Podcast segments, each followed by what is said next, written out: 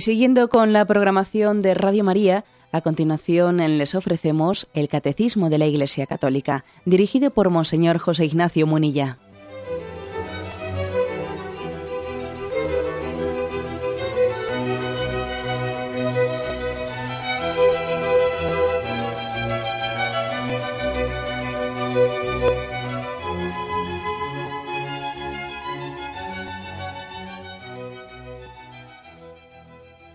Un cordial saludo a todos los oyentes de Radio María. Un día más, con la gracia del Señor, proseguimos el comentario del Catecismo de nuestra Madre la Iglesia. Y entramos en el último apartado explicativo del primer mandamiento, amarás a Dios sobre todas las cosas. El Catecismo se ha ido, especificando de qué manera podemos examinar eh, el cumplimiento de este mandamiento y ha dejado para un último apartado, el tema de, la, de las eh, representaciones de Dios, de las imágenes de Dios, de las esculturas, de las pinturas, etcétera, un tema que, bueno, pues que eh, hoy en día lo vivimos con mucha paz y mucha tranquilidad, pero que en la historia de la Iglesia ha suscitado no pocas controversias, ¿no? y lo trata también aquí y lo afronta. Es a partir del punto 2129, y le dedica dos, cuatro puntos, mejor dicho dice este punto, 2129. El mandamiento divino implicaba la prohibición de toda representación de Dios por mano de hombre. El Deuteronomio lo explicaba así. Puesto que no visteis figura alguna el día en que el Señor os habló en el Horeb de en medio del fuego, no vayáis a prevaricar y os hagáis alguna escultura de cualquier representación que sea. Quien se revela a Israel es el Dios absolutamente trascendente. Él lo es todo, pero al mismo tiempo está por encima de todas sus obras. Es la fuente de toda belleza creada. Bueno, como, vais a ver los siguientes puntos, va viendo esta, esta doctrina tan clara, eh, tan transparente, tan rectilínea, ¿no? Esta doctrina del Deuteronomio principalmente y del Antiguo Testamento, cómo fue evolucionando en el propio Antiguo Testamento y especialmente pues, en el Nuevo Testamento, ¿no? y cómo la vivió y recibió la primera, la primitiva comunidad cristiana. ¿Qué quiero decir con esto? Que ha habido como una evolución ¿eh? ha habido una evolución en la manera de interpretar, eh, de interpretar esto y también la manera de revelarlo, ¿eh? no solamente de cómo nosotros interpretamos la palabra de Dios. En la propia palabra de Dios ha habido como una, una pedagogía que poco a poco ha ido, ha ido nos, ha ido educando para ir conociendo al Dios verdadero. Esto no nos tiene que, que escandalizar porque hay personas que cuando leen la Sagrada Escritura se arman un lío, se arman un lío al ver cómo en ella eh, ha habido pues, avances sustanciales en, algunos temas concretos, ¿no? Pero bueno, no, no, es la misma palabra de Dios, no es el mismo Espíritu Santo el que reveló el Antiguo Testamento y el Nuevo Testamento. Sí, es el mismo Espíritu Santo el que en el Antiguo Testamento reveló el ojo por ojo y diente por diente, es decir, ¿eh? aquel pueblo eh, en medio de aquel contexto cultural de pueblos tan violentos, quería ir educando aquel corazón, los corazones de, los israelitas, ¿no? y entendía que tenía que poner coto a, una forma vengativa de responder al mal con el mal multiplicado, ¿no? Y entonces dijo, no, no, no, debemos ¿no? de dejarnos arrastrar por ese afán de venganza tan descontrolado, ojo por ojo y diente por diente. Y en aquel momento aquella inspiración de la Sagrada Escritura, inspirada por el Espíritu Santo, ponía coto a una manera desmedida de, de, vengarse. Entonces, ojo por ojo y diente por diente era un primer paso importante. Era, si a ti te han hecho un mal, tú no tienes derecho a devolver más que ese mal que te han hecho a ti, pero no, te excedas eh, en tu respuesta. Si te, han, si, te han sacado un ojo, otro ojo, pero no más. ¿eh? A nosotros nos puede dejar eso perplejo. Pero ojo, en la revelación de Jesucristo, que dice, no devuelvas al mal con el mal. Si te pegan una, una mejilla, tú pon la otra. Eh, lo que Jesucristo nos reveló no hubiese sido posible aceptarlo si previamente no hubiese habido en el Antiguo Testamento unos pasos previos que, que hubiesen ido educando el corazón.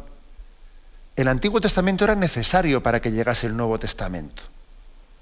No era posible que esa predicación de Jesús de la no violencia, mm, de, no devolver al mal con el mal, de vencer al mal con el amor gratuito, ¿no? Esa doctrina no podría ser recibida, no hubiese podido ser recibida, sino por un pueblo que había sido previamente educado por los profetas.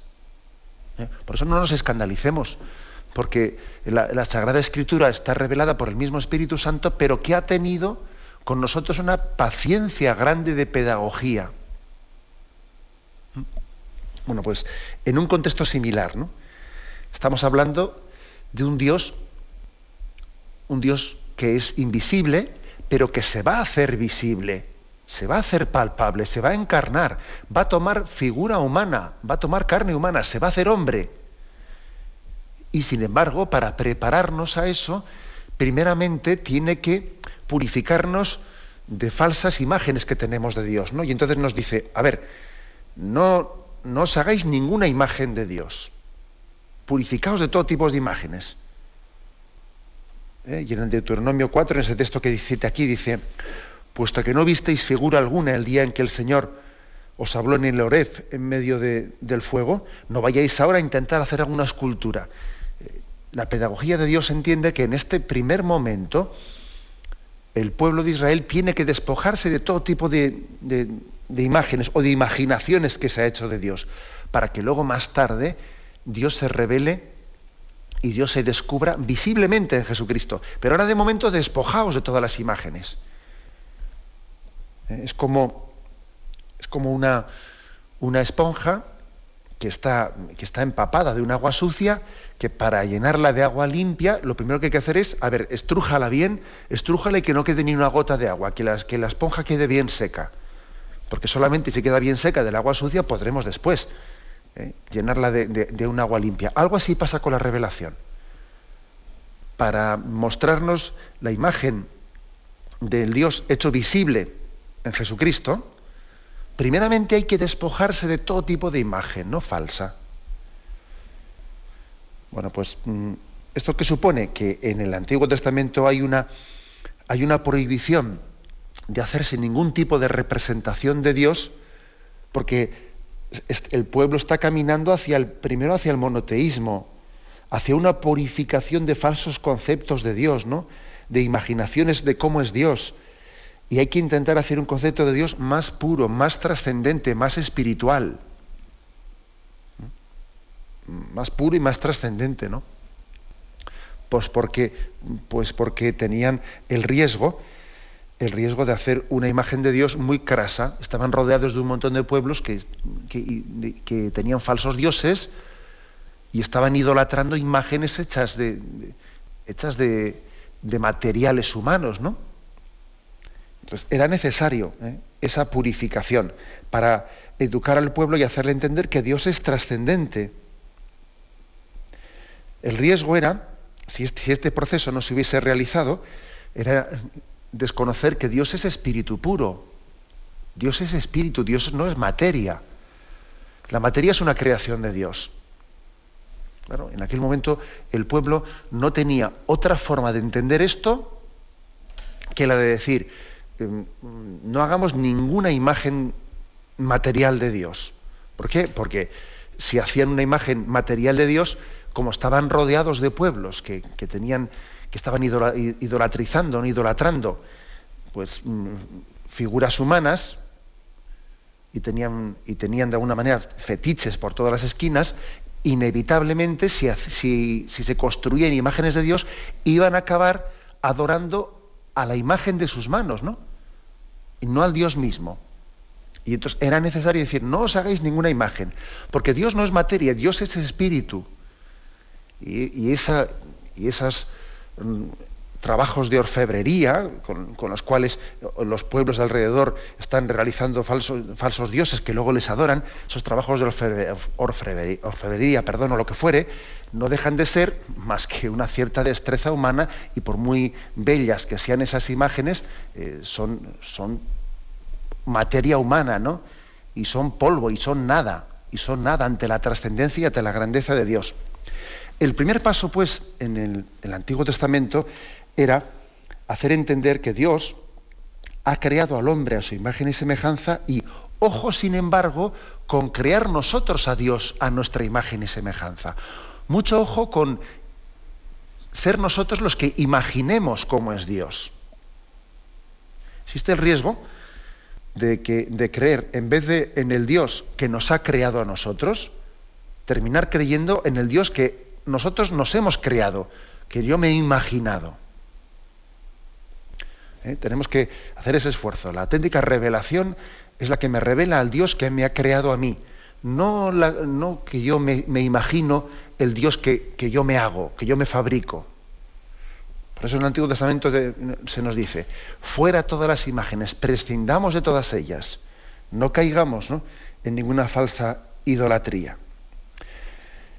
Como digo, es una pedagogía de Dios muy importante, que fue necesaria totalmente en el Antiguo Testamento. Fue necesaria. Sin ella, el pueblo de Israel no hubiese llegado a entender que Dios trasciende, lo trasciende todo. Que Dios es mucho más que las imágenes que lo representan yo creo que nosotros no tenemos ese riesgo, ese peligro, ¿no? Por eso, según va avanzando la, revelación, pues ese tipo de prescripción tan estricta, vais a verlo, ¿no? El mismo catecismo va haciendo un recorrido a lo largo de la Biblia, como esa prohibición tan, estricta va teniendo sus matices, ¿no? sus matizaciones.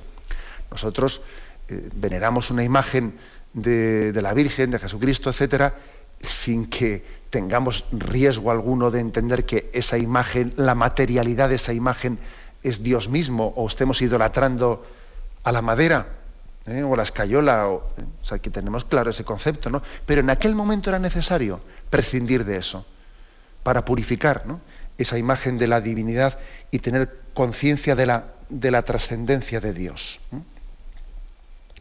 Tenemos un momento de reflexión y vamos a continuar enseguida.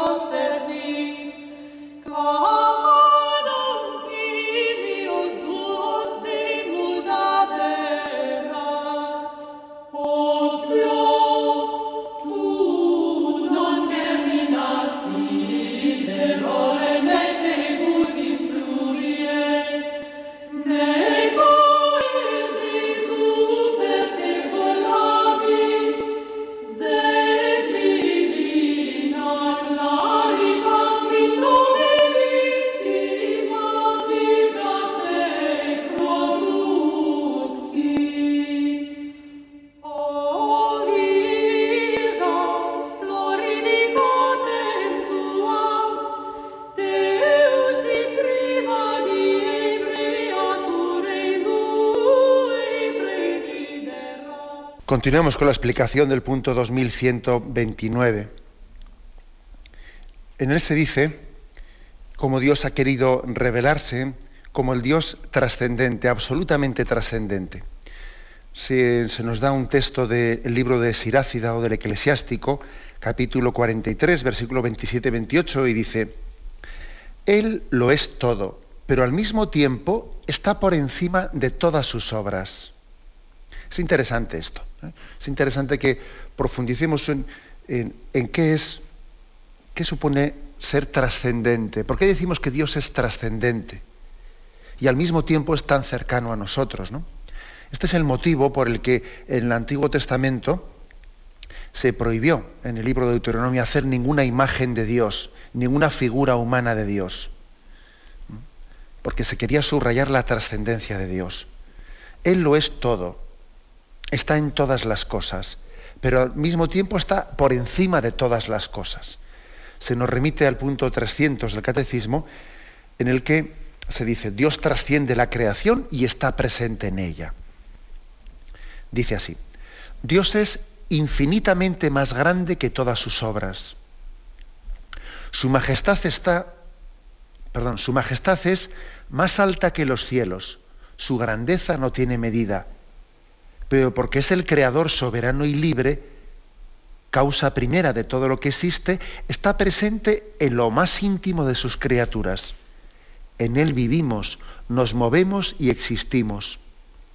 Según las palabras de San Agustín, Dios es, está por encima de lo más alto que hay en mí y está en lo más hondo de mi intimidad. Como veis, una doctrina preciosa, ¿no? Dios es trascendente, está por encima de lo más alto de mí, está por encima de, esas últimas galaxias, que mucho más allá de ellas, ¿eh? y también está en lo más hondo de mi intimidad. Es más íntimo a mí que mi propia intimidad. A esto le llamamos trascendencia y al mismo tiempo inmanencia. ¿eh? Dios está más allá, ¿eh? Más allá de, cualquier concepto humano y sin embargo está íntimamente inscrito en mí, dentro de mí, ¿no? Es más cercano que cualquier cosa que me rodea. Es muy importante este equilibrio, fijaros, entre trascendencia e inmanencia.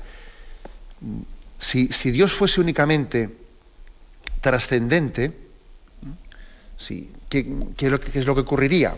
Pues que remarcaríamos de él que Dios está muy lejano, Dios es tan distinto al hombre, Dios es tan diferente al hombre, Dios es una cosa tan totalmente diferente, claro que entonces, claro, algo que es tan lejano, tan distinto, tan superior, tan, tan, tan, claro, dice uno, bueno, pero, ¿de acuerdo? Pues, pero ese Dios tan,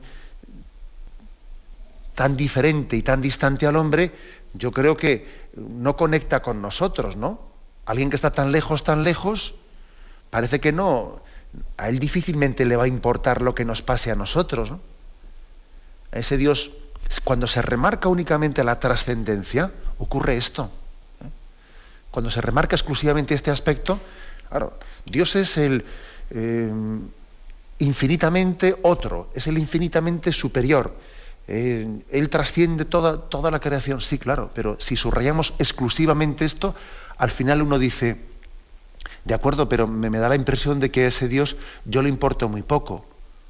Porque claro, eh, yo soy aquí una cosa tan limitada, tan limitada, y Dios es tan trascendente que, yo, para Él no creo que, que, le importe mucho, ¿no? Es totalmente ajeno, ajeno a mi vida, a mis aspiraciones, ¿no? Sin embargo, cuando se remarca lo contrario, ¿no? cuando se remarca la inmanencia, la inmanencia, es decir, el hecho de que Dios está mm, cercano y presente, pero si se remarca únicamente la inmanencia, ¿no?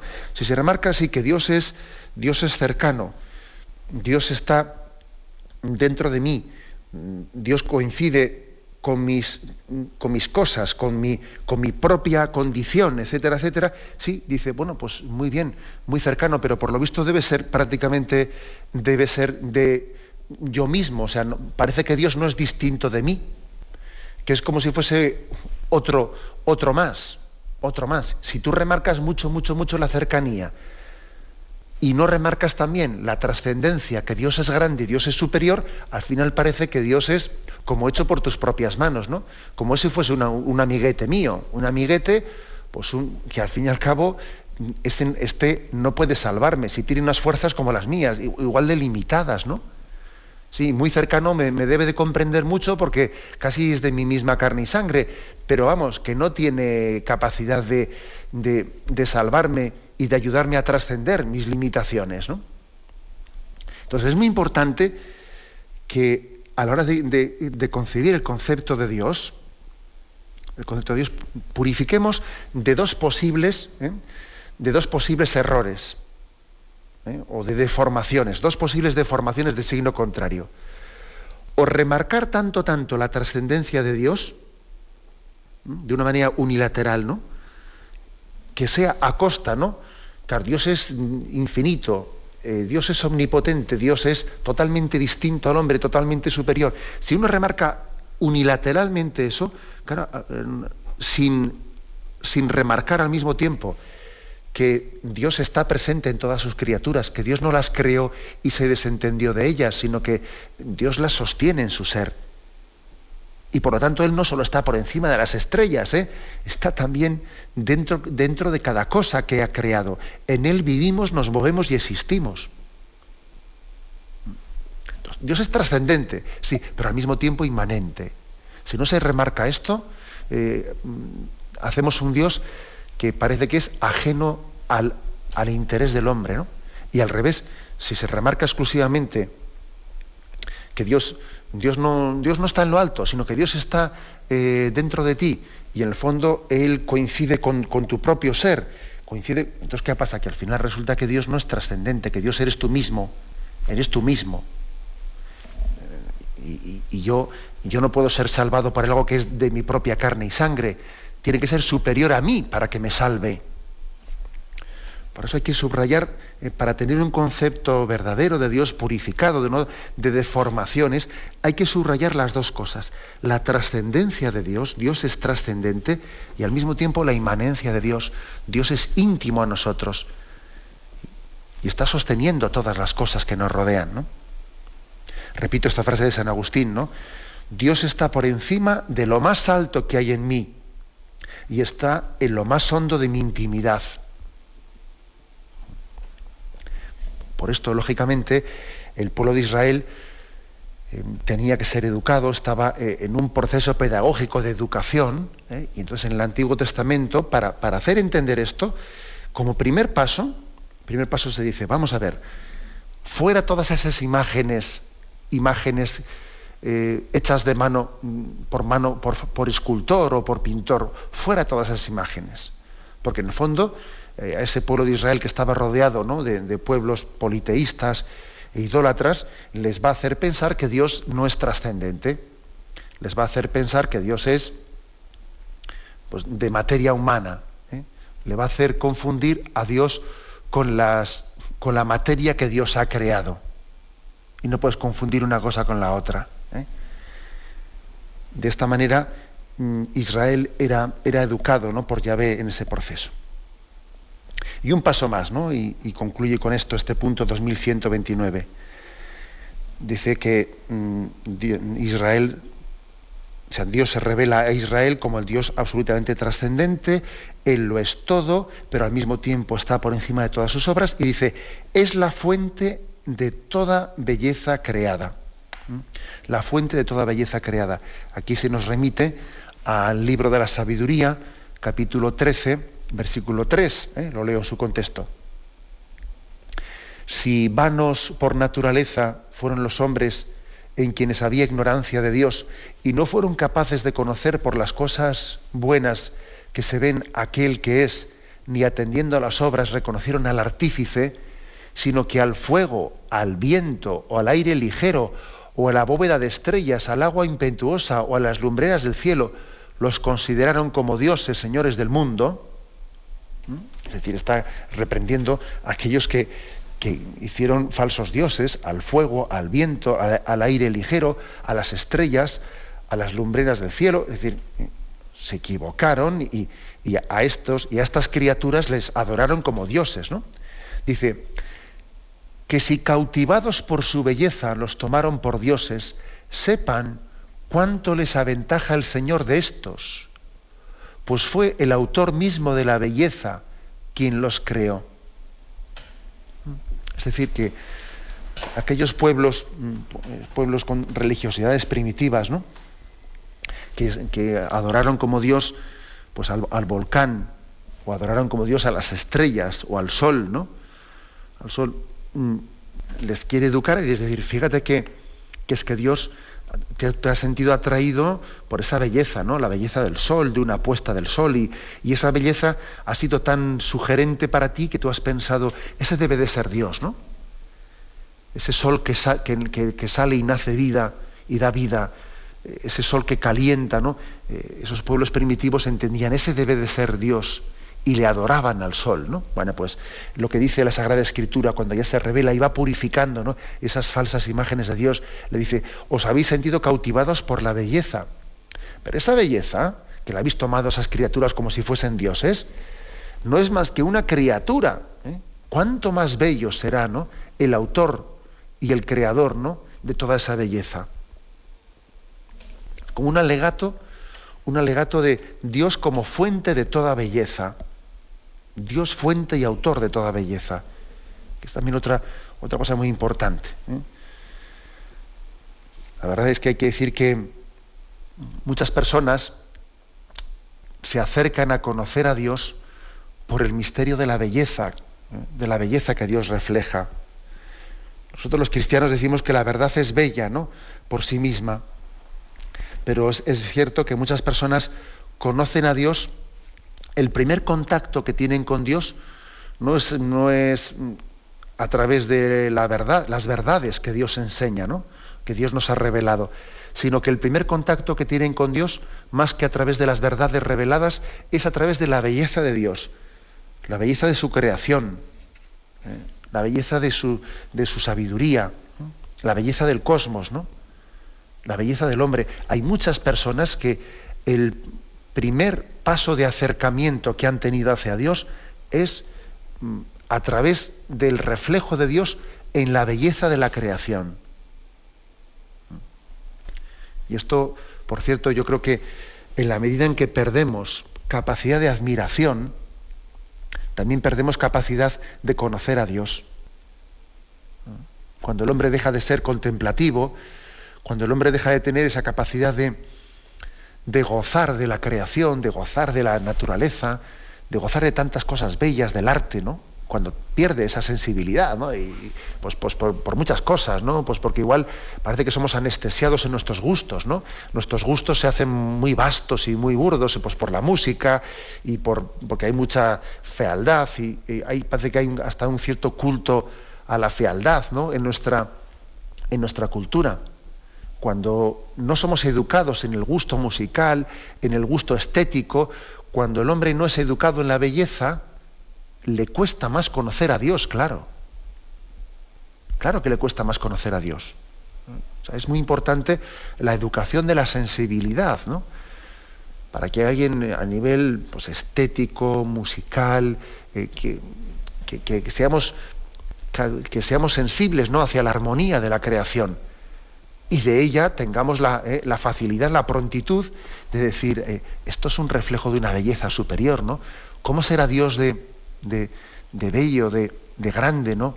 De bondadoso para ser autor de toda esta belleza? O sea, Dios es la fuente de toda belleza creada. En el fondo yo creo que aquellos que aquellos pueblos primitivos que viendo la belleza del sol o de la puesta del sol pensaron que aquel debía de ser Dios, yo creo que, mostraban más sensibilidad que la que hoy en día tenemos. ¿eh? Porque por lo menos aquellos pueblos, aunque, adorasen a Dios como al sol, como un falso Dios, por lo menos tenían sensibilidad por la belleza. Por lo menos llamaban Dios a, a, lo que era un reflejo de la belleza de Dios. Pero es que hoy, es que hoy en día muchas veces no es que llamemos, llamemos Dios, pero nos entregamos a, pues, al dinero o a, otros falsos dioses, no por, no por una belleza, ¿no? No por una belleza que nos, que nos atrae, sino más bien porque somos seducidos, ¿no? Por las tentaciones, ¿no? Que nos llevan a idolatrar hacia, hacia lo que son casi las pasiones humanas, las idolatramos, ¿no? En resumen, ¿no? Eh, concluye este punto 2129 diciendo, tenemos que subrayar la trascendencia de Dios. El Antiguo Testamento dijo, no hagas falsas, no, hagas imágenes, no hagas representaciones humanas de Dios, porque tenemos que educarnos en que Dios es trascendente, en que Dios es espíritu puro y al mismo tiempo es cercano, es inmanente, está, está sosteniendo toda la creación, está sosteniendo nuestro ser. ¿Mm? A este Dios que es trascendente y al mismo tiempo es inmanente, a este Dios que es autor de toda la belleza de la creación y la creación entera es como, es como un espejo en el que vemos algo de la belleza de Dios, ¿no? Vemos un poco. A este Dios es al que tenemos que adorar. Tenemos un momento de reflexión y continuaremos enseguida.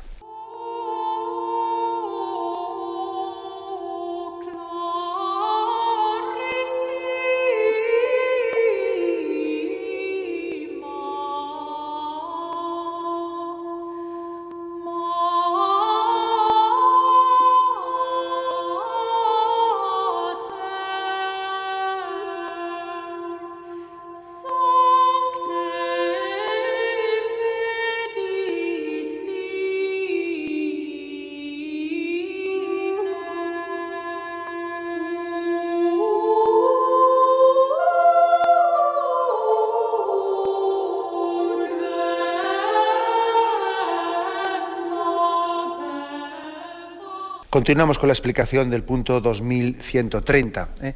El segundo de los puntos de este apartado, no te harás escultura alguna, que es eh, el título que se le ha dado a este último apartado sobre el primer mandamiento. Después de haber enfatizado, de haber subrayado, como en el libro del Deuteronomio capítulo cuarto se insistía en que Yahvé le pedía a Israel que no se hiciese figura ninguna, figura hecha de manos humanas, ¿no? de cómo es Dios, Ahora se va viendo cómo, cómo va ese recorrido en el, pueblo, en el pueblo de Israel. Dice el punto 2130. Sin embargo, ya en el Antiguo Testamento Dios ordenó o permitió la institución de imágenes que conducirían simbólicamente a la salvación por el Verbo encarnado. ¿Mm? La serpiente de bronce, el arca de la alianza y los querubines. ¿eh? el mismo Yahvé, ¿eh? El mismo Dios que en el Deuteronomio dijo, no os hagáis ninguna imagen, ¿no? Sin embargo, va, como decía yo antes, en esa especie de evolución de la pedagogía divina, diciendo, bueno, llegado este momento, cuando ya eh, os habéis purificado ¿no? de esa tendencia idolátrica, va permitiendo que poco a poco, paulatinamente, se vayan haciendo una imagen. ¿no? Insisto mucho en, este, en esta pedagogía de Dios. ¿eh? que es también, nosotros también la realizamos, ¿eh? esa pedagogía. Fijaros que a un hijo nuestro vamos con él, vamos con él a misa cuando es muy pequeñito y le damos una moneda. Mira, es para que le eches ahora cuando, cuando pase en la bolsa, la, tiras tú mismo. Y el niño coge la moneda que le ha dado el padre y así la echa a la bolsa. ¿Por qué se la damos a él? Pues para que aprenda que hay que ser generoso y desprenderse del dinero. Luego, claro, cuando el niño ya tiene un par de añitos más, ya no es eso, sino que la moneda se la damos en casa, ¿no? Oye, cuando vayas a la iglesia la echas tú y ya parece que ya nadie le está comprobando si la echa, ya tiene que tener esa capacidad. Un poco más tarde le damos, le damos la paga y él tiene que administrarse toda la semana. O sea, lógicamente también nosotros tenemos una pedagogía. Una pedagogía. Bueno, pues lo mismo también tiene, tiene Dios con Israel en ese proceso increscendo ¿no? de, revelación que tiene con nosotros. Entonces también en, ese contexto ordenó o permitió la institución de imágenes que conducirían simbólicamente eh, a esa salvación que nos vendría por el verbo encarnado por Jesucristo. Un primer texto que se nos ofrece, el libro de Números, capítulo 21, versículos de 4 al 9. Dice, Partieron de Or de la montaña, camino del mar de Suf, rodeando la tierra de Don. El pueblo se impacientó por el camino y habló el pueblo contra Dios y contra Moisés. ¿Por qué nos habéis subido de Egipto para morir en el desierto? Pues no tenemos ni pan ni agua y estamos cansados de este manjar miserable. Envió entonces Yahvé contra el pueblo serpientes abrasadoras que mordían al pueblo y murió mucha gente de Israel. El pueblo fue a decirle a Moisés, hemos pecado por haber, hablado contra Yahvé y contra ti. Intercede ante Yahvé para que aparte de nosotros las serpientes. Moisés intercedió por el pueblo. Y dijo Yahvé a Moisés, hazte un abrasador y ponlo sobre un mástil. Todo el que haya sido mordido y lo mire, vivirá. Hizo Moisés una serpiente de bronce y la puso en un mástil. Y si una serpiente mordía a un hombre y éste miraba la serpiente de bronce, quedaba con vida. Vemos aquí pues un primer signo, o sea, una, primera permisión de que se hiciesen una, una imagen, una figura de esa serpiente de bronce elevada sobre un mástil, ¿eh? para que fuese un signo, un signo de que, de que era Yahvé el que, les, el que les salvaba. En el libro de la sabiduría, capítulo 16, comentando este pasaje, se dice, ¿eh? las mordeduras pronto curadas les recordaban tus preceptos, no fuera que cayendo en profundo olvido se vieran excluidos de, tu liberalidad. Ni los curó hierba ni emplasto alguno, sino tu palabra, Señor, que todo lo sana. Pues tú tienes el poder sobre la vida y sobre la muerte. Haces bajar a las puertas del Hade y de allí subir. El libro de la sabiduría está, está subrayando que es Dios quien nos cura. Es Dios quien cura al hombre, no es su perdón el que cura al hombre de la mordedura, de la tentación, no el emplasto, ¿eh? no una serie eh, de, pócimas, no, no, sino que es la mirada de fe. Aquel, aquella serpiente de bronce elevada sobre un mástil, Yahvé la permitió hacer y la ordenó hacer para que fuese un signo de que Dios es el que me cura, de que tengo que hacer que mi mirada de fe es la que resulta sanante. Y, este, y esta imagen no es sino una profecía de lo que iba a ser Jesucristo elevado en la cruz. ¿eh? Aquella serpiente elevada en aquel mástil era una profecía del Cristo crucificado. ¿eh? Y en San Juan capítulo 3, versículo 14 y 15 dice, nadie ha subido al cielo sino el que bajó del cielo, el Hijo del Hombre. Y como Moisés levantó la serpiente en el desierto, así tiene que ser levantado el Hijo del Hombre, para que todo el que crea tenga por él vida eterna. O sea, también nosotros dirigimos nuestra mirada, ¿no? Como el buen ladrón, ¿eh? como el buen ladrón, o como aquel centurión que, que dirigieron la mirada a ese Cristo elevado sobre la cruz y quedaron sanos. Aquel centurión que dijo, verdaderamente este era el hijo de, este era el hijo de Dios. Aquel buen ladrón que miró con fe a Jesús elevado sobre la cruz, eh, aquel buen ladrón, aquel centurión, eran imágenes de aquellos israelitas que habían sido mordidos por la serpiente, que habían sido de alguna manera heridos por el pecado, pero que miraban con fe aquel signo de salvación y en esa mirada de fe quedaban salvos, quedaban sanados. Dios también, por lo tanto, eh, comienza, permite, incluso ordena que se haga ese signo visible. Puede parecer contradictorio con la prohibición anterior de que no hagáis ningún tipo de imagen de nada, pero sin embargo ahora pide que se haga esa imagen. ¿Por qué? Bueno, porque Dios es consciente de la condición, de la condición corpórea del hombre y que también el hombre necesita signos visibles. No somos ángeles, no, no, somos, somos seres, eh, somos, tenemos una condición espiritual y carnal al mismo tiempo, ¿no? Y tenemos una capacidad también de conocimiento a través de nuestros sentidos. Y por eso Dios se pone también, se va revelando a nuestra capacidad de conocimiento. De ahí que más tarde vendrán los sacramentos. Y los sacramentos son signos visibles son signos visibles de, una gracia invisible, ¿no? Y Dios tiene esa paciencia, esa pedagogía también de, hacerse conocer, ¿no? Más tarde dice aquí, también el arca de la alianza y los querubines serán otros pasos más que ya va dando, va permitiendo que existan unas ciertas representaciones. ¿no? Por ejemplo, en Éxodo 25, versículo del 10 al 12, harás un arca de madera de acacia de dos codos y medio de largo, codo y medio de ancho y codo y medio de alto. La revestirás de oro puro, por dentro y por fuera la revestirás, y además pondrás en su derredor una moldura de oro. Fundirás para ella cuatro anillas de oro, que pondrás en sus cuatro pies, dos anillas a un costado y dos anillas. Va dando en el libro del Éxodo, pues, va dando instrucciones de cómo tiene que ser hecha el arca de la alianza. Bueno, ¿por qué? Porque el pueblo necesitaba en esa arca de la alianza iba a ser el signo de que Dios habitaba en medio, en medio de ellos.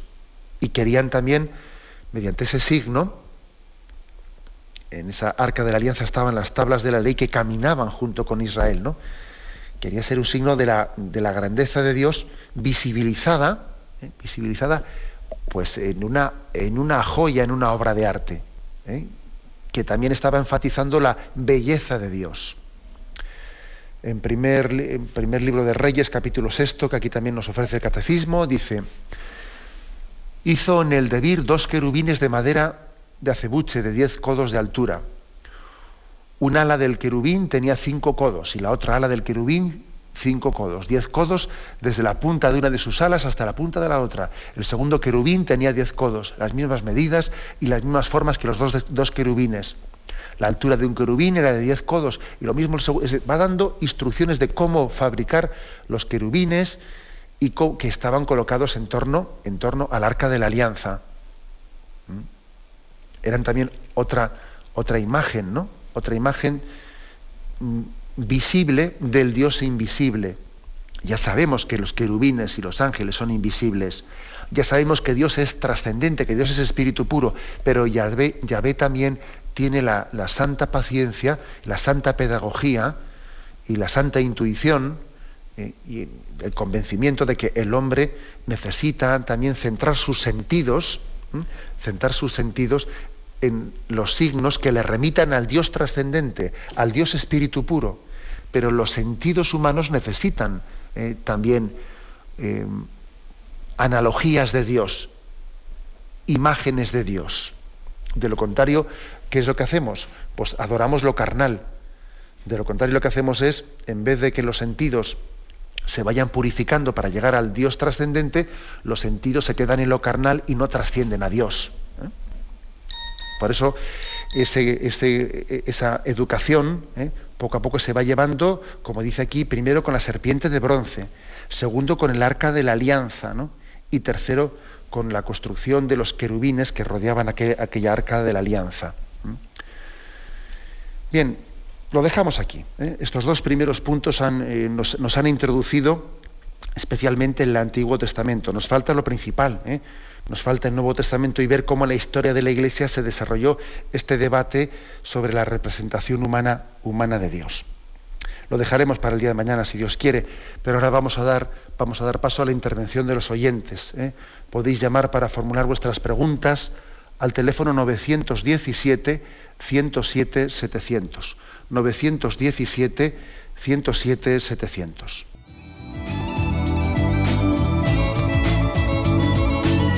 ¿Le gustaría tener sus programas favoritos de Radio María en CD o DVD?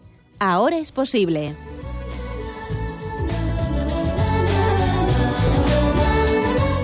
Le sugerimos que primero se informe en qué formato de audio lo puede escuchar en su equipo, DVD o CD, teniendo en cuenta que no todos los lectores de CD pueden reproducir el formato digital MP3 en el que enviamos nuestros programas. Y luego, si quiere en su casa esos programas que tanto le gustan, solo tiene que escribir una carta a Radio María, Paseo Lanceros 2, primera planta 28024, Madrid, indicando si lo quiere en CD o DVD y cuántos programas. También le rogamos que escriba su nombre, dirección y no se olvide de facilitarnos un teléfono de contacto para cualquier duda que nos surja.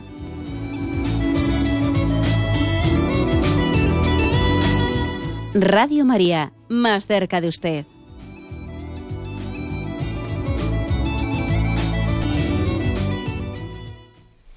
Sí, buenos días. ¿Con quién hablamos? Hola, buenos días. Pues habla con una seguidora diaria de su programa. Adelante. Y muy entusiasmada porque ayer no pude entrar en, antena y quería decirle que el domingo pues le conocí por televisión y hice lo que la hermana de Marta, con María, me senté a los pies de la televisión y, bueno, disfruté de toda la entrevista, de la misa y, bueno, me, mm, me, alegró mucho conocer al maestro que nos habla de Dios, a mi maestro y al maestro de toda Radio María, ¿no? Y bueno, me encantó conocerle. ¿eh?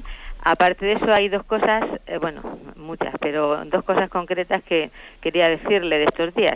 Eh, bueno, eh, cuando se ha estado hablando de la de creer, de las razones, o sea, de las pegas que pone la gente para no creer y tal. Y, y bueno, en fin, yo quería razonarle una cosa muy sencilla.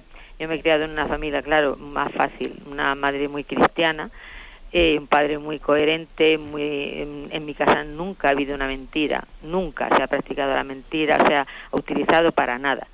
Entonces, y yo con 54 años que tengo, todavía me he cometido muchísimas torpezas, muchas y seguiré cometiéndolas, pero mentir jamás. Entonces, yo me fío, me fío de los profetas, me fío de los apóstoles, me fío de Dios primero y después de todo el que me transmite su palabra. Entonces, eh, yo creo que a veces mucha gente de la que no cree, pues no sé si tiene que utilizar o vivir en la mentira o no sé, en fin, es algo de lo que, bueno, algo de lo que le quería yo transmitir. Otra cosa, la última, por no abusar de usted, es que dentro de estas leyes del aborto que hay, bueno, la ampliación del aborto y tal, que lo estamos sufriendo tantísimo. Ayer estaba haciendo yo la comida para mi familia y estaba con un calor enorme, porque claro, soportando el fuego de la comida, ¿eh? Y escucho de espaldas eh, la, una frase del señor presidente del gobierno que habían ampliado la ley del aborto pues para ampliar los derechos de las personas. Mm. Y me recorrió un escalofrío de, completamente de la cabeza a los pies, porque desde luego creo yo que, mm, aparte de la, llamada que hizo ayer una señora, la última, que dice que tenemos que decir algo a los cristianos y tal, y usted nos tranquilizó un poco y eso, pero mm, en este aspecto, mm, para morir tanto niño, tanto niño y tantas chicas de estas que les preparamos para la confirmación y para la vida religiosa y tal, y que no la confundan de esa forma y luego las hagan sufrir, quizás confundidas, que hagan alguna cosa de estas. Así que nada más, muchas gracias, encantada de conocerle. ¿eh? De acuerdo, muy bien. Sí, es que resulta que el domingo se retransmitió la, la misa mm, de televisión española desde Palencia y por eso decía la, la, oyente que nos había visto por televisión. Bueno, pues muy bien. Formamos una gran familia en Radio María y tenemos, y tenemos pues mucho cariño y afecto unos por otros, ¿no? Y bueno, lo agradecemos. Pues lo último, lo último que ha dicho la oyente, pues mm, la verdad es que es cierto, ¿no? Que es que es un drama, ¿no? un drama que actualmente se considere una ampliación de derechos, una ampliación de derechos humanos, el que haya más facilidad para que los niños puedan ser eliminados en el seno de su madre, ¿no? Es que es terrible, ¿no? Es que es paradójico. Y además, cuando en ese, pues cuando en esa resolución, en ese congreso que este fin de semana ha tenido lugar, ¿no? del Partido Socialista, se han, se han tomado dos decisiones, ¿no? De que en esta legislatura se amplíe la, ley del aborto y al mismo tiempo también se introduzcan los primeros pasos hacia la eutanasia. ¿no? Es que es curioso, eh, es decir, cuando, cuando olvidamos de dónde viene el hombre y a dónde va, cuando olvidamos de que Dios es el principio y el fin de la vida, no respetamos ni el principio ni el fin de la vida. Introducimos el aborto y la eutanasia. Es muy gráfico, ¿eh? Es muy gráfico. Por desgracia aquí hay una lógica terrible. Cuando Dios deja de ser la fuente de la vida y cuando Dios es el fin de nuestra vida, claro, entonces ya no sabemos ni a dónde venimos ni a dónde vamos. Entonces matamos la fuente de la vida con el aborto y, no sabemos morir, no sabemos el bien morir, ¿no? Y entonces acabamos ¿no? con, el enfermo, porque nos parece que, pues que el enfermo no, no, tiene sentido, no tiene razón de ser en su vida. ¿no? Deberíamos de, de meditar en esto. Si Dios deja de ser el alfa y la omega de la vida, parece que el alfa, y la omega pasa a ser mi capricho de quiero vida o no quiero vida, la mato o no la mato, y acaba siendo me estorba la vida y acabo con ella con la eutanasia. ¿Eh? Para eso, para nuestra reflexión. Adelante, damos paso a un siguiente oyente. Buenos días. Hola, buenos días, monseñor. Soy Luis, llamo de Pontevedra. Adelante, Luis. Eh, hacía usted ayer mención a la segunda y tercera vías de Santo Tomás para demostrar racionalmente la existencia de Dios. Yo creo que, a pesar de lo que decía el Vaticano primero y lo, que dice hoy, lo que mantiene el, catecismo, yo creo que la existencia de Dios racionalmente es indemostrable. Y soy creyente. ¿eh? Y la prueba de esto es que tenemos, llevamos cantidad de siglos con discusiones teológicas, filosóficas, y no tenemos argumentos para convencer a los, a los ateos ni a los agnósticos. No, no se puede convencer. Yo soy, soy creyente, pero yo creo que, creo por, por el don de la fe, no por ningún argumento, ni por San Anselmo, ni por Santo Tomás, ni por ninguna demostración racional, que por cierto todas ellas creo que están rebatidas. Yo creo que me siento muy cercano al fideísmo, y, pero no porque crea que la demostración de Dios es irracional, sino precisamente porque creo que está por encima de la razón. Yo creo que a Dios se le descubre más que nada en el interior y por el testimonio de Jesús, pero no creo que se pueda demostrar su existencia ni a partir del ser ni por la razón, por supuesto. Entonces quería preguntarle, ¿estoy pecando yo contra el primer mandamiento por creer honestamente, como creo que la existencia de Dios no se puede demostrar racionalmente? Gracias, monseñor. Gracias. Bueno, mire, yo creo, usted me dice, está pecando. Yo pienso que usted debe de dar un voto de confianza, porque como también fue objeto, este tema, ¿no? Fue objeto de definición el Concilio Vaticano I, yo le diría, dé usted un voto de confianza también, ¿eh? aquella, eh, aquella afirmación solemne que hizo la Iglesia de que Dios puede ser conocido racionalmente. Ahora, yo le voy a distinguir una cosa, vamos a ver. Una cosa es que en sí, en sí mismo, lo digo un poco para intentar resolver un poco esa perplejidad ¿eh? de, de lo que dice la Iglesia y lo que usted percibe. Una cosa es la afirmación de la Iglesia de que Dios es cognoscible ¿no? a través del ejercicio de la razón, de, ser capaz de deducir de que del orden tiene que haber un Dios ordenador, o que de, la existencia del ser tiene que haber un Dios creador, ¿no? etcétera. Y otra cosa es que en, el, en la situación actual, en esta sociedad que es tan poco racional, en la que sea, estamos en, un modelo cultural que si por algo se caracteriza es por ser muy poco racional, por ser muy visceral. ¿eh? Estamos en, una, cultura en la que a mí no me extraña, desde luego, que las vías de demostración de la existencia de Dios que tenía Santo Tomás tengan hoy en día muy poco efecto. ¿eh? Pues porque, porque no se nos ha enseñado a pensar. No se nos ha enseñado a pensar. Más bien se nos ha enseñado a sentir. Uno ve la televisión, ve tal, y todo son imágenes que provocan sentimientos. No, no te ayudan a pensar, no te ayudan a razonar, no te ayudan a distinguir verdad de mentira. Entonces, eh, yo lo que sí le, daría a usted la razón es que soy consciente de que en, esta cultura actual muchas veces tenemos que priorizar los, eh, los, argumentos de tipos testimoniales y etcétera, ¿no? Pero porque es un poco jugar con las cartas, con las cartas de esta cultura. Pero no porque Dios, no porque Dios no, nos haya dado una razón con capacidad de conocerle. Dios sí ha creado al hombre con una razón capaz de conocerle la razón tiene, está creada por Dios y por tanto tiene la capacidad de conocer a Dios. Otra cosa es que nosotros la hayamos deformado, la hayamos machacado ¿eh? y la hayamos relegado casi, eh, pues eso, ¿no? A, una cuestión eh, que, es secundaria, cuando, cuando resulta que la razón es una facultad del hombre de primer orden, ¿no? De primer orden. Esta distinción se la haría yo, ¿no? Pero, pero es que tiene muchos riesgos el fideísmo, tiene muchos riesgos, ¿no? Porque eh, es, caer en una vía de subjetivismo. Cuando uno afirma que Dios únicamente se le puede conocer desde una experiencia interior ¿eh? y no hay ninguna razón objetiva para, para, poder afirmar su existencia, estamos en un riesgo de subjetivismo muy grande. Uno diría, para mí Dios sí, pero para ti no. al final parece que Dios es objeto de gustos personales y que no hay razones últimas para afirmar su existencia. ¿eh? Con este matiz igual yo confío en que le ayude a usted. Adelante, vamos a pasar a un siguiente oyente. Buenos días. Don señor, buenos días. Soy Ramón de Asturias. Adelante, Ramón. Quería hacerle una pregunta. Al hilo del programa del sábado grabado sobre los exorcismos, bueno, quedó todo muy claro. Y yo le quería trasladar a una situación en el hogar, cuando en una casa, eh, en una habitación, presiente que hay algo eh, como oír, no sé, respirar, o unas, no sé, como que allí hay algo. ¿Cómo se puede hacer una, digamos, limpieza, limpieza de, ese local o exorcismo, si sería la palabra? ¿Me puede explicar brevemente? Gracias por todo, que Dios le bendiga a usted y a Radio María. En primer lugar, yo, yo el consejo que le doy es que sea usted muy eh, escéptico al hecho de, dar por cierto tales cosas. ¿eh? O sea, tenemos que ser muy escépticos, porque creo que, que bueno, que con facilidad también, pues nuestras, eh, pues nuestras sensibilidades, etcétera, nos pueden jugar una mala pasada. ¿Eh? Creo que hay que ser escéptico un poco por, principio. Ahora bien, desde esa especie de escepticismo, porque es que yo lo digo porque es que el demonio, el demonio, la, forma que tiene verdaderamente de actuar con nosotros, pues es la forma ordinaria en la vida. El demonio no es tan tonto como para manifestarse de manera que, que dé pie a creer más en él.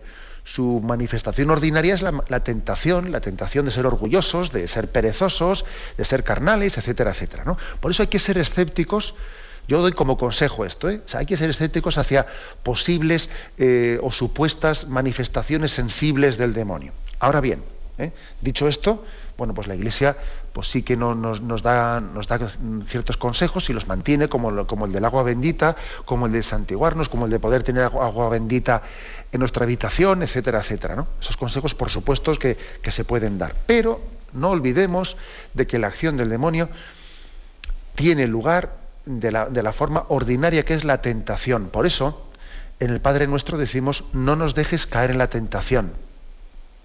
¿eh? Y líbranos del maligno, ¿eh? que actúa prioritariamente a través de la, de la tentación, pero no quita que también puede haber manifestaciones extraordinarias para las cuales está el tema de los exorcismos, como en este programa grabado que decía el oyente que se emitió pues, este fin de semana. Aunque sea muy brevemente, damos paso a una última llamada. Buenos días. Buenos días, monseñor. Buenos días. Brevemente. Sí. ¿Qué hacer para conocer más a Dios? Bueno, pues la verdad es que la pregunta es muy breve, pero es casi demasiado amplia. ¿no?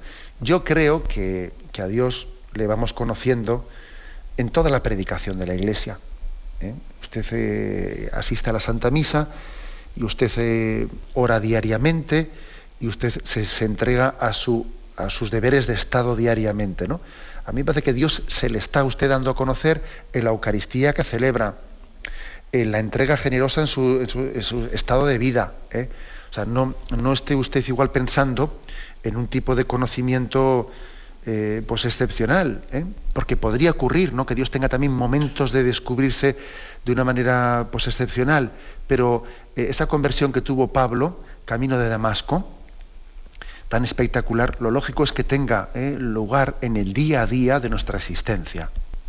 En ella, en ese día a día, Dios se nos va descubriendo como compañero de camino.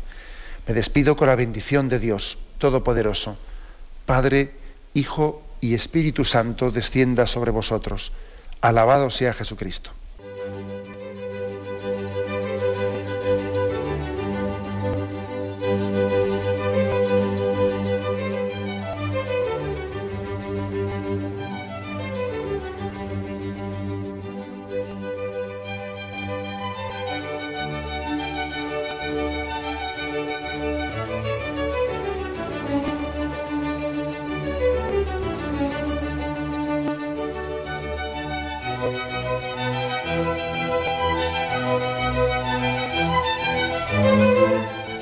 Han podido escuchar en Radio María el Catecismo de la Iglesia Católica, dirigido por Monseñor José Ignacio Munilla.